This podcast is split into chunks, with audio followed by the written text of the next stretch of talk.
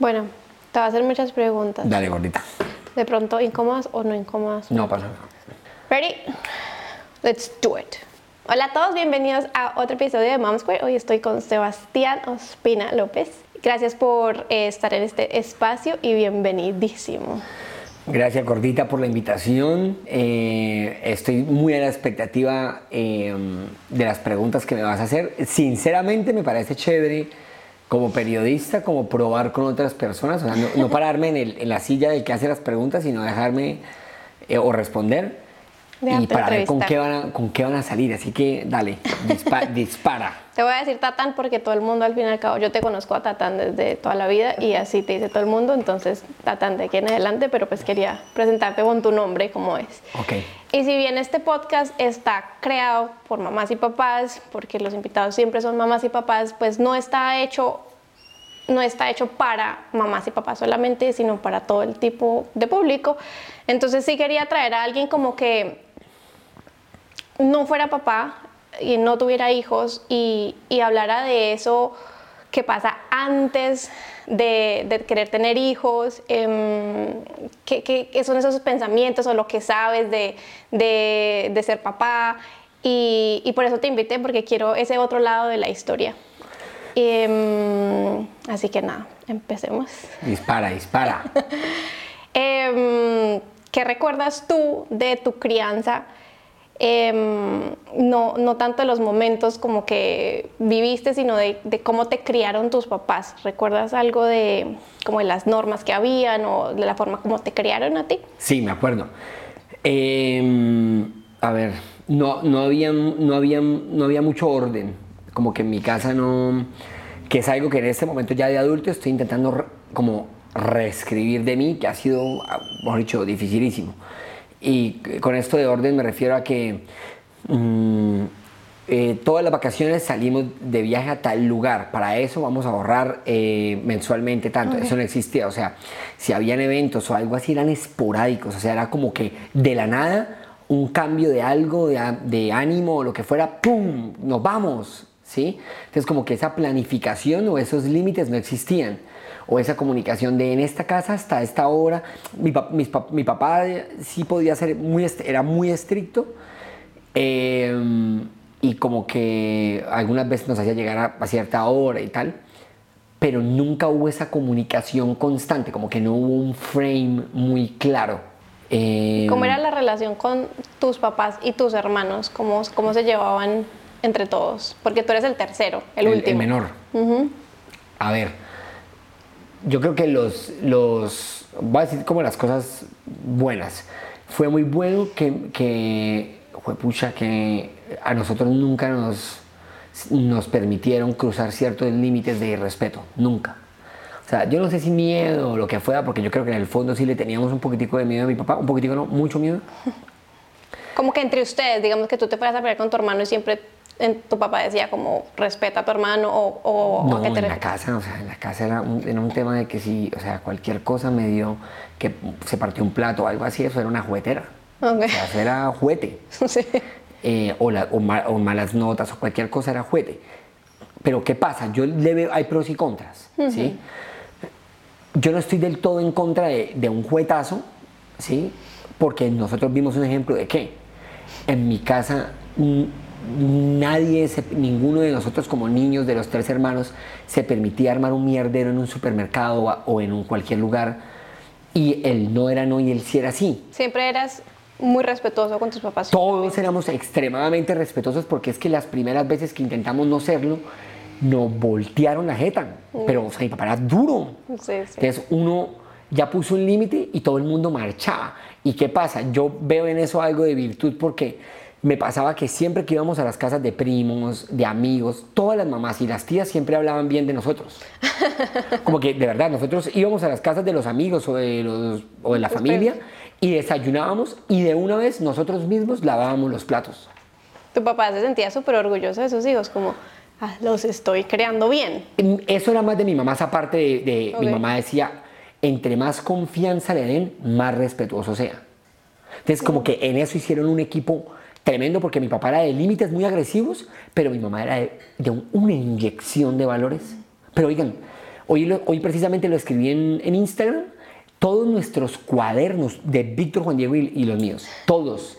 Como mi mamá es cristiana, no de, no de cuna, pero ella se convirtió a los 15 años, ella creció con esos principios metidos dentro de ella.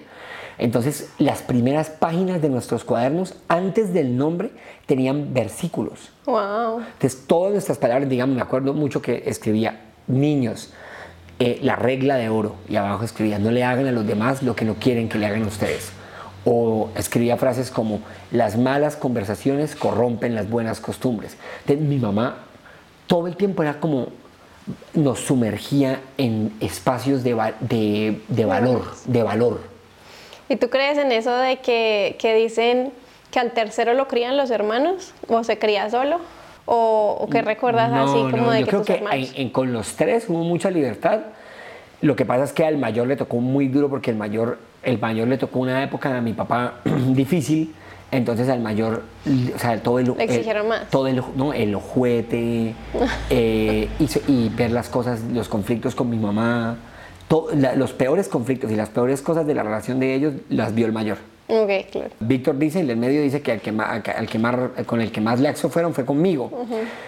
Eh, totalmente, pero a, no- a nosotros, de nuevo, yo cuando dices que lo criaron los hermanos, yo creo que a todos nos crió el, el barrio, o sea, como que mis papás, mi mamá todo el tiempo estaba trabajando, mi mamá todo el tiempo estaba trabajando, y mi papá de alguna manera estaba trabajando y detrás de ella, Ok.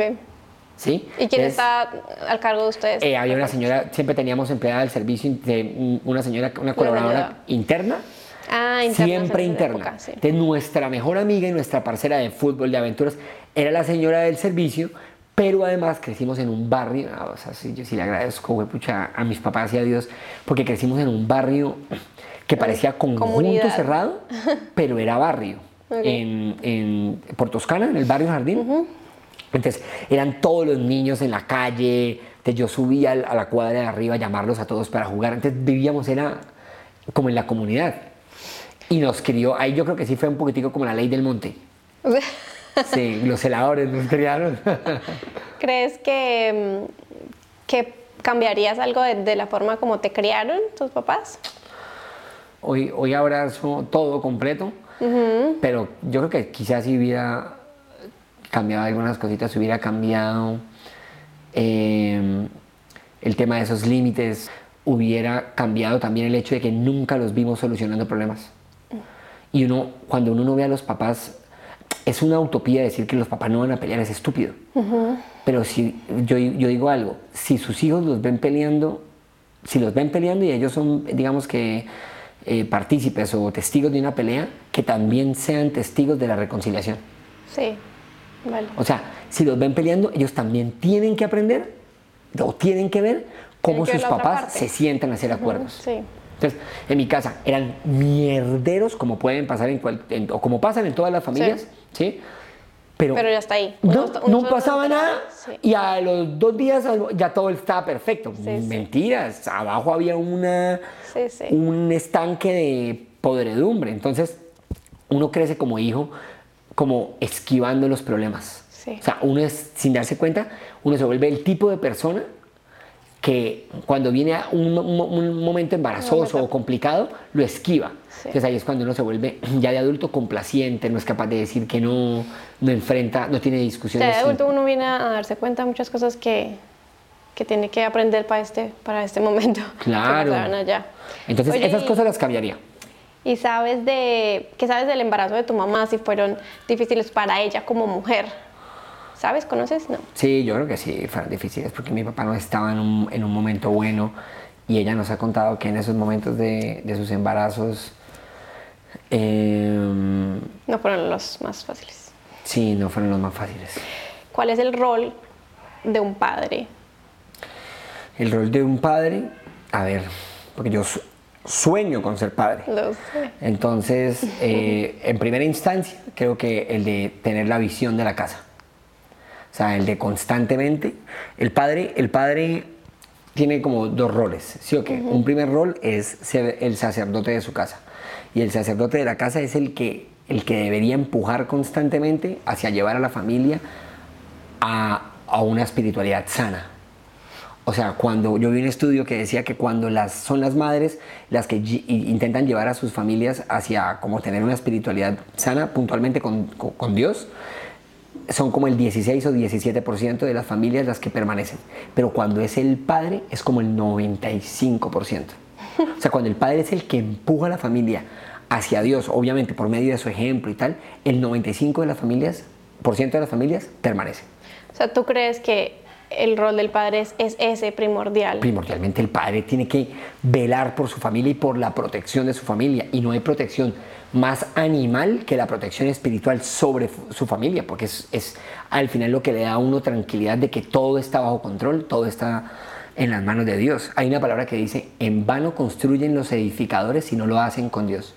Y en vano vela la guardia si, el- si Dios no vela con ellos. Entonces, en primera instancia, como ese tema de, de llevar a la familia hacia allá. Y segundo, como tener una visión clara. Y es como que yo creo que, yo creo que le ponía un ejemplo hace poco y es cuando se dice que el hombre es la cabeza del hogar, ¿sí? Algunas personas les da como duro o algunas mujeres atacan eso diciendo como, ¿qué? ¿Qué se cree? No, eh, pillen esto. El- al final, para poder ser cabeza, usted tiene que ser humilde. ¿Qué, ¿Cuál es el rol de la cabeza o cuál es el órgano más importante que está en la cabeza? ¿Cuál El es? cerebro. Exacto. Lo único que hace el cerebro es escuchar, es recibir los impulsos nerviosos del resto del cuerpo. O sea, el órgano más noble de todos es el cerebro porque él no toma decisiones para su propio beneficio, él no está buscando su beneficio. Él tiene que escuchar a sus hijos, tiene que escuchar a su, a su esposa, tiene que ver con qué cuenta, con qué cuento yo. Y digamos que sabiendo con qué se cuenta dentro del hogar, tomar decisiones que vayan en, en, digamos que en pro o en el bienestar de toda la familia. Un hombre que está, que es seguro de sí mismo y un hombre que, que sabe cuál es su rol, incluso en vez de sentirse como achicopalado o de sentirse menos al lado de su mujer, que puede ser en, en muchos casos la que más provisión trae, ¿sí? En vez de sentirse así achicopalado, lo que hace es impulsarla. O sea, es como, ok, mija, tú tienes esto, esto, esto, esto. ¿Cómo hacemos con lo que yo sé hacer para co- construir sobre eso? En pro de algo más grande que nosotros mismos. O sea, de los, como hombres deberíamos constantemente bajar a los elementos de nuestra familia a escucharlos. Para así decir para dónde vamos. Porque es que no si- es como la casa del rey manda, pues. no, no es la casa del rey manda. Es, es la casa de el rey escucha. Y fíjate lo chistoso del juego de ajedrez. ¿Quién, quién, quién, quién tiene más posibilidad de movimiento, el rey o la reina? Sí, la reina. La reina. Entonces, decir, el, el- el rey los llama. Eh, claro, la gente que está llena de heridas y de vacíos, ¿qué, ¿quién se qué? Mano, cállese la jeta. La reina también cuenta. O sea, la reina es importante. Hay un rey, hay una reina, punto. Sí, por Pero tienen es. roles completamente diferentes. Hay cosas que ustedes hacen o que está como en sus tripas, está en su ADN, que no es que, que en nosotros no fluye igual. Se puede trabajar, claro que se puede, pero no fluye igual. ¿Y cuál es el rol de una mujer o de una madre? Bueno, ustedes por naturaleza, o sea, primero por naturaleza ustedes son excelentes como conservando, como construyendo. La mujer es mucho más multitasking que el, el hombre. Ah, sí. O sea, ustedes son, se les facilita hacer muchas cosas a la vez y el hombre es completamente monofoco. Pe- Pero mira cómo habla del rol. El hombre es monofoco porque cuando se le mete algo en la cabeza es así. Y no, o sea, agarrar el ímpetu de un hombre, que biológicamente somos diferentes, y ponerlo en un punto, eso es una, eso es una, locura. ¿Sí? O sea, abre el hueco porque lo abre. Fíjate esta, esta historia particular que es historia, ¿no? Los que tumbaron el imperio romano fueron los bárbaros, ¿sí? Los bárbaros tumbaron el imperio romano por las guerras. Y los bárbaros, en principio, cuando querían ir como co- quitando el espacio a los, a los romanos, iban solo hombres, pa, pero les, les estaban dando en la jeta. ¿Tú sabes cuándo, cuándo comenzaron a quitar el territorio del imperio romano? Cuando se llevaron a sus mujeres a la guerra. ¿Sabes por qué? Porque llegaban al territorio, las mujeres acampaban al lado del territorio que, donde iba a ser la pelea, se tomaban el lugar, las mujeres llegaban a construir.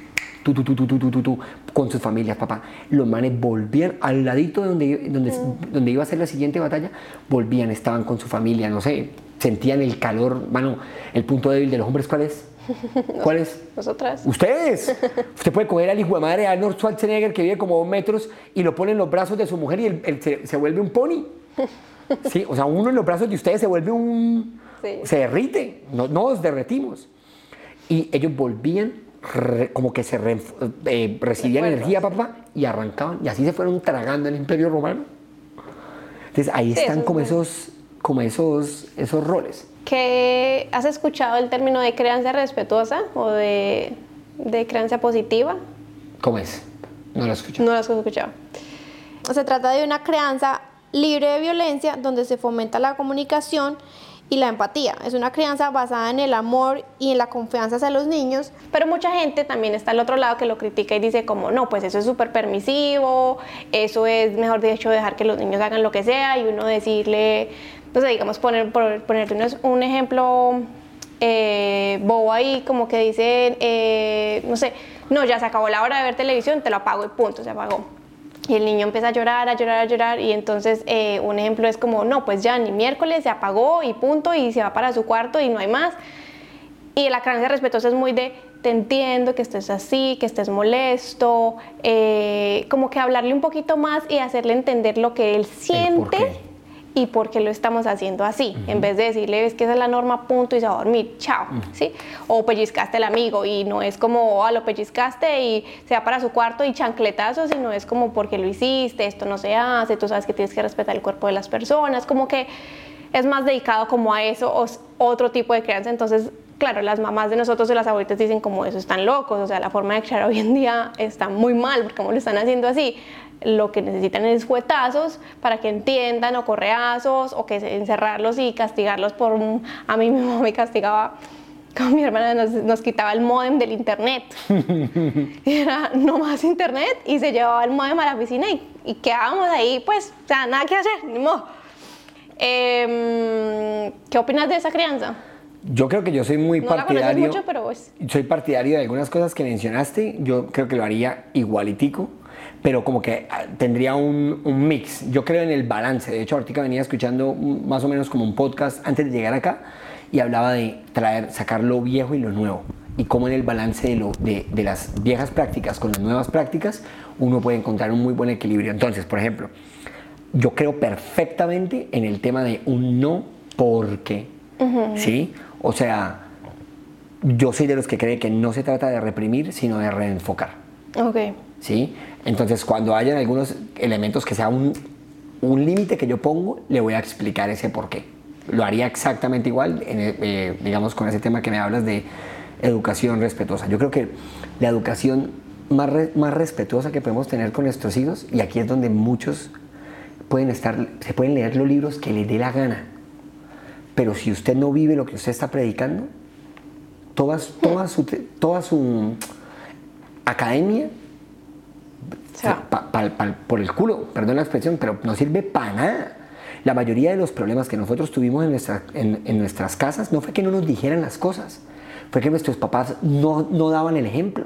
Sí, sí, total. Y es, en la educación con los niños. No lo viste, entonces no lo puedes aprender. Pues claro, o sea, me están hablando de responsabilidad, de un montón de cosas y yo no vi nada de eso. Y hay algo aún más tremendo, que se llama, hay, hay coherencia invisible, pongámosle el término, coherencia invisible. La gente piensa, y eso te lo hablo en términos espirituales, la gente piensa que porque su hijo no lo esté viendo haciéndolo, no significa que lo que él está haciendo va a caer sobre su hijo. O sea, que el man está poniéndole los cachos, pues igual, está poniéndole los cachos a su esposa, sí, pero él no permite que su familia se entere o no lo vea. Espiritualmente, esa, esa, esa siembra la va a cosechar con el otro. Sí, sí, sí. Y el, gran, el mayor problema en la paternidad, ¿sabes cuál es? Coherencia en lo íntimo. En lo íntimo. Porque una persona es lo que es cuando nadie la ve. Ah, eso es lo que usted va a cosechar y lo que sus hijos van a cosechar. Sí, 100%. Entonces, digamos que sí, puede haber es, esta, la conversación bonita, sí, pues pucha, usted como papá podría decir todo eso, pero si a los dos segundos usted está yendo a ver cómo un man viola una china que usted no tiene ni idea si ese video de porno que está viendo, esa niña esté explotada sexualmente en Rusia o en, Medio Oriente, ¿usted qué está haciendo? Esa puede ser su hija. ¿Y usted cree que va a cosechar algo diferente, sus hijos diferentes a lo que usted está sembrando donde nadie lo ve? Y que salir de ese lugar íntimo, porque la gente piensa que como pasa ahí, no pasa nada. O sea, y sale, se peina, se viste y sale a la hija a decirle, mi amor, cuida, ¿está, está loco? Entiendo tu punto. ¿A dónde ibas? Entonces, yo creo, en la- mi- lo primero que yo quiero hacer, porque yo te digo algo, estoy intentando luchar conmigo mismo, con mi propia Sí, carne, sí, con todo, claro. porque yo quiero tener hijas y quiero bañarlas y quiero limpiarlas y quiero involucrarme en su sexualidad y quiero verlas con ojos de pureza y que- o sea, quiero que se sientan seguras y por eso no voy a andar, bueno, me voy a cuidar en lo íntimo. Bueno, ahora que hablas de que tú quieres tener hijas y, y familia, bueno, porque lo conozco y lo hemos hablado un montón de veces de que quieres eh, tener hijos y de hecho también por eso estás aquí. Em, ¿Crees que, que te tienes que preparar para ser papá? ¿Crees que uno se tiene que preparar para ser papá? Sí, yo creo en este momento lo estoy haciendo. ¿Te estás preparando? Sí, lo estoy, me estoy preparando. Obviamente uno nunca está preparado para ser papá, ustedes lo saben, porque ustedes, o sea, fue como prácate y eso es on the way. Esto, pero estoy como seteando cosas bases de mí. Por ejemplo, yo quiero tener, pues para tener un hijo necesito una mujer, ¿no? Porque si no, dijo, madre. Empecemos por el ¿sí principio. Sí, yo iba a hacer, iba a hacer un chiste, iba a hacer un chiste pesado, pero no. Oye, ¿p- ¿puedo decir algo antes de, de- de seguir con este tema de lo de, de lo papá? Y que lo voy a hacer corto. Lo que, en cuanto a la crianza, lo que dijiste de educación Respetuosa. respetuosa, de acuerdo. Entonces, lo primero es coherencia en lo íntimo. Lo segundo es establecer boundaries. Si se pasan los boundaries, acompañar, o sea, no, no permitir que los boundaries se crucen. Yo, yo sí quiero tener una casa de boundaries. Si se cruzan, explicarles. Pero si el tema ya se escala a irrespeto, yo, yo, yo, yo, yo creo que sí le ¿Juetazo? metería, no, no sé si un juetazo, pero un, pero un pao pao. Y te lo voy a poner así un día me invitaron a una conferencia con unos niños del CNG. ¿Sabes qué es el CNG? El Colegio Nueva Granada en Bogotá. Ah, sí. El colegio más, yo creo que el más caro de Bogotá. Y puros papás gomelos me invitaron a, a- como a dictarle una conferencia a los hijos. Cuando comencé la conferencia, los chinos, oigan, los chinos eran, eran o sea, no groseros, era, era asqueroso el, el- la Irrespeto. falta de respeto. Y, pero yo estaba intentando, miren, yo estaba intentando Hablar. trabajar con ellos en algo que les iba a beneficiar y me estaban faltando el respeto. Gorda, me tocó, me tocó ponerme putísimo. O sea, yo que soy tran, sabes que, que yo esté, yo muy rara vez me pongo, pero en ese momento dije, yo no dije me puta, pero, pero dije como, de acuerdo que utilicé la palabra mierda, como esta mierda. y pues, Miren, todos los chinos quedaron de la amputada que me pegué, quedaron todos recticos, gorda. Y desde ese momento comenzaron a escuchar y una vez escucharon que lo que les estaba diciendo era bacano, porque yo no venía a darles una vaina mamerta, eran aventuras, ta. y cuando les comencé a mostrar y en, el- en la presentación los viajes, oigan, nos volvimos BFF. Terminamos en la noche y los chinitos me llevaron al apartamento, uno de esos gomeros para allá en Cabrera, y los papás me dijeron, oiga, ¿qué pasó con mis hijos? Llegaron a contarme su historia con la droga, que usted murió y que Pero tú crees que eso fue gracias a tu mierda. fue gracias al, al ojo, no, no dije ni, Sí, sí, ni a ellos, ni me metí con su identidad. Es como dije, o sea, de nuevo, no Se hay te nada, voló, pues. no hay nada peor con una persona que meterse con su identidad, decirle usted es un, usted es un ta, eso no lo, no lo- ni, ni loco lo voy a hacer. Pero yo sí dije como, hay que respetar esta mierda o alguna joda así. Y en, en- en pararme así como sacar ese león un momentico, yo por eso tengo acá, miren, en, en los, tengo dos tatuajes, y es un león y un cordero. Igual- Y es valiente como un león, manso como un cordero. El poner ese, como establecer ese punto me permitió Digamos, hoy, hoy, leí- hoy leía un libro y el libro decía How to not lose your shit. sí, cuando tienes hijos, porque uno a veces se le van, o sea, pues uno es ser humano y uno a veces uno insiste, ay, pero hagamos el uno, pero dibuja el uno bien, pero así no se dibuja, pero y uno ya se mami y es como ya, o sea, no más con el uno que lo hagas bien, sí, uno pues se exalta y, pero entonces decía como, así como se exalta, también tienes que pedir perdón. Y, y pedir perdón no significa que vayas a tener menos autoridad por hacerlo, que digamos eso pasaba mucho en mi casa. En mi casa no existía la palabra perdón, donde mis papás a mí me dijeran perdón, entonces ellos creían que ya no valían nada, que ya ellos estaban por, no- nosotros estábamos por encima, el que pida perdón, y todavía existe, el que pide perdón es el bobo, ¿sí? Esa es la creencia.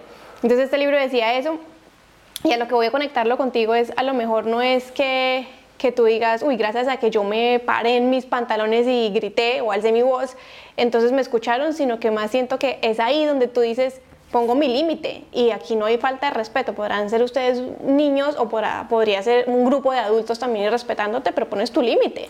Sí, gorda, pero no. Yo creo que dentro de, o sea, si existen nosotros es porque está contemplado dentro del plan. O sea, si dentro de nuestra gama de, de, de, temperamento existe ese, ese, ese, esa partecita es porque esa, esa partecita es necesaria. Hay una palabra que dice, hay un tiempo para todo hay un tiempo para, o sea, hay un tiempo para estar bravo, hay un tiempo, o sea, las personas que quieren vivir todo el tiempo contentas, eso es una mentira. O digamos que en este tema, yo no, soy padre, pero en este tema de, de, padres, que también se escala en estos tiempos a, a, otras esferas, la gente quiere ser padres perfectos, eso no existe. Sí, sí, Entonces cada vez quieren como reducir más en nosotros los, en, los padres como lo, nuestra humanidad está loco, la humanidad está incluida dentro del ejercicio de la paternidad, también con los emputes, también con todo, obviamente, de nuevo, sin meterse con la identidad de los hijos y sin reaccionar a cascarles porque sí. Sí, no, exacto, a eso me refería, como que al final siento que cuando tú dices, no, yo creo que de pronto sí le daría un pavo pavo y pones de ejemplo como que yo me paré enfrente de ellos y les dije como no más.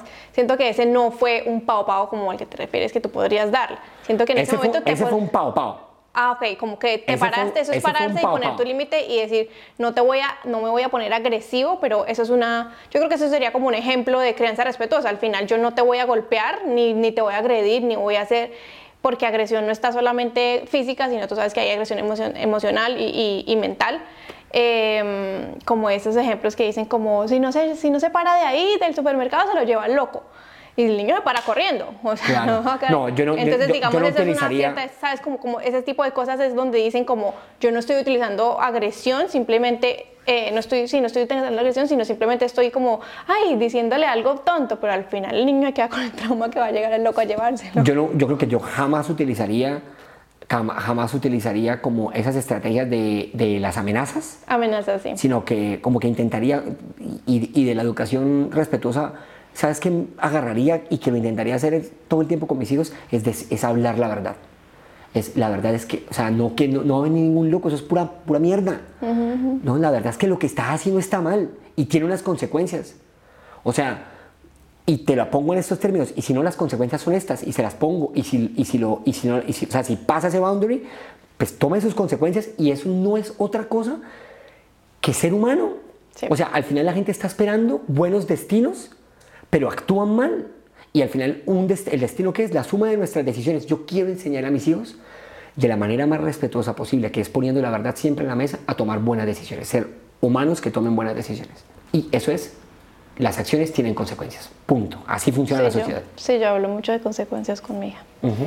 ¿Crees que hay un momento para tener hijos entonces? Sí. Que uno dice, este es el momento para tener hijos, pero como regla general o lo hablas por ti? Como... No, lo hablo por mí. Yo no puedo salir acá, digamos que al final, para los que estén escuchando esto, esto es, esto lo, lo tomo a título personal, no lo quiero generalizar, así pienso yo y así quiero aplicarlo en mi vida. Claro. Exacto. Esto, pero en, en, mi caso creo que hay dos elementos puntuales que estoy trabajando ahorita y que yo creo que podría estar como listo ya para, no para tener hijos, o sea, lo principal es tener una pareja, es casarme, ¿no? Para que de ahí salen los hijos. lo primero era tener la identidad sana. Porque tener una identidad sana es, o sea, la cura, la vacuna contra la ansiedad es tener una identidad sana. Y hasta el año pasado yo tenía muchísima ansiedad y el año pasado hubo como una serie de eventos que me, que me arrancaron como un cáncer la ansiedad. Entonces ahorita estoy como tranquilo para poder trabajar día a día. Y el segundo punto en mi caso es sanar mi economía. O sea, ya una vez uno tiene la identidad sana, digamos, ¿por qué la economía está dañada cuando su identidad no está sana? Usted recibe algo de plata y cuando su identidad no está sana, usted, quiere, usted siente ansiedad por ir a gastársela, por, o usted no sabe decir que no, o usted no tiene prioridades. Yo creo que un buen padre de familia tiene que tener sus prioridades establecidas. Yo tengo tres normas bonitas que aguantan. Y la primera es, cierre las puertas que abre y ciérralas bien. O sea, yo procuro en mi vida cerrar lo que abro de una. ¿sí? La segunda es establezca prioridades y la tercera es tenga su propia agenda.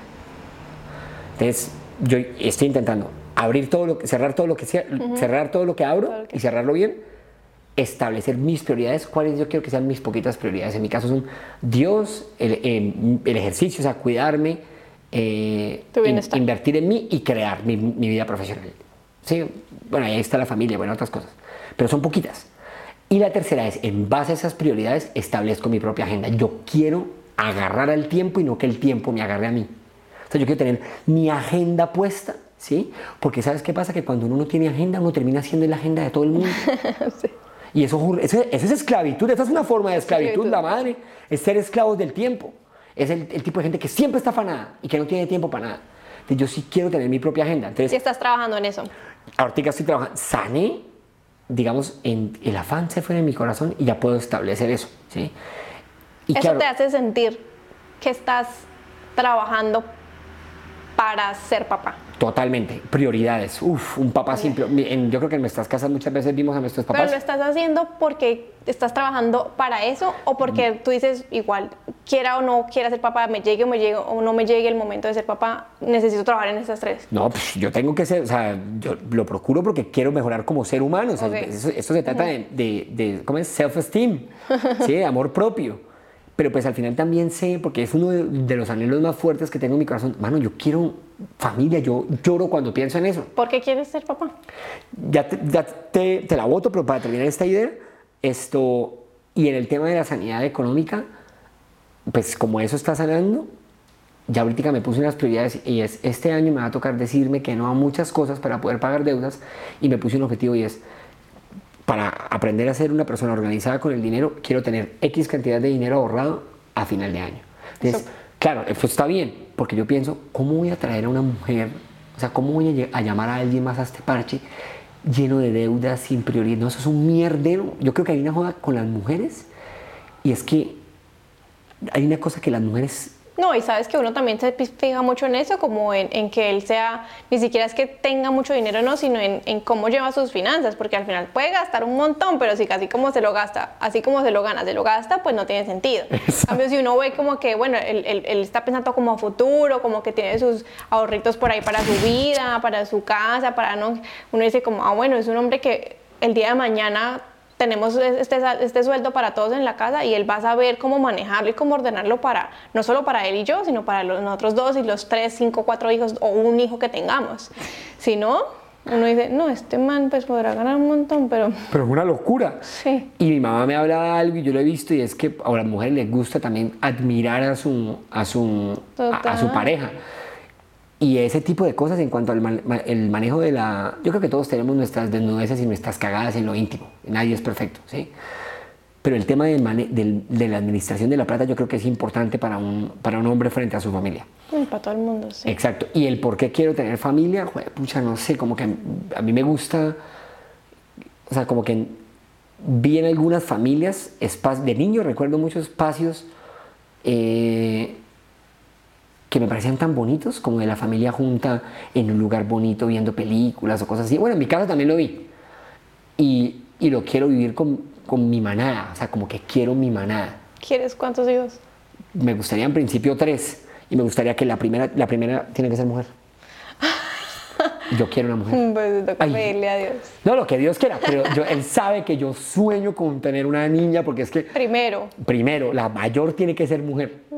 Incluso hasta me gustaría derribar esos, esos paradigmas tontos de que, de que como Ah, sí. el líder de la casa es el hombre o el primogénito. No, yo no estoy esperando ningún hombre, yo sí quiero una mujer.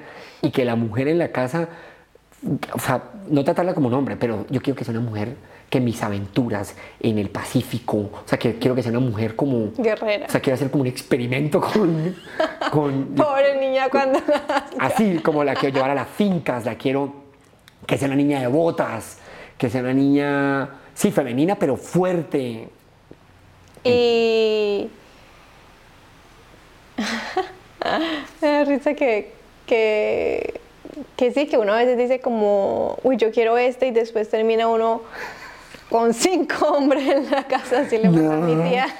Vamos a ver.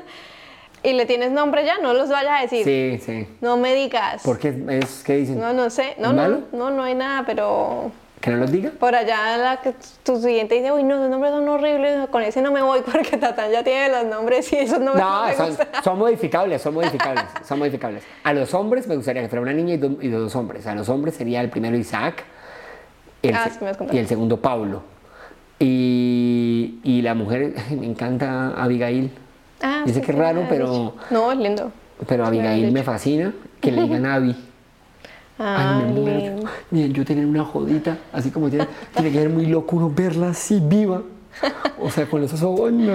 Bueno, y, mm, y mm, ¿qué opinas tú de las personas que no quieren hijos? No, pues bien por ellos. Bien por ellos, no pasa nada. No pasa nada. Y la pregunta del millón para terminar. ¿Estás buscando la mamá de tus hijos? Ya no. Ok.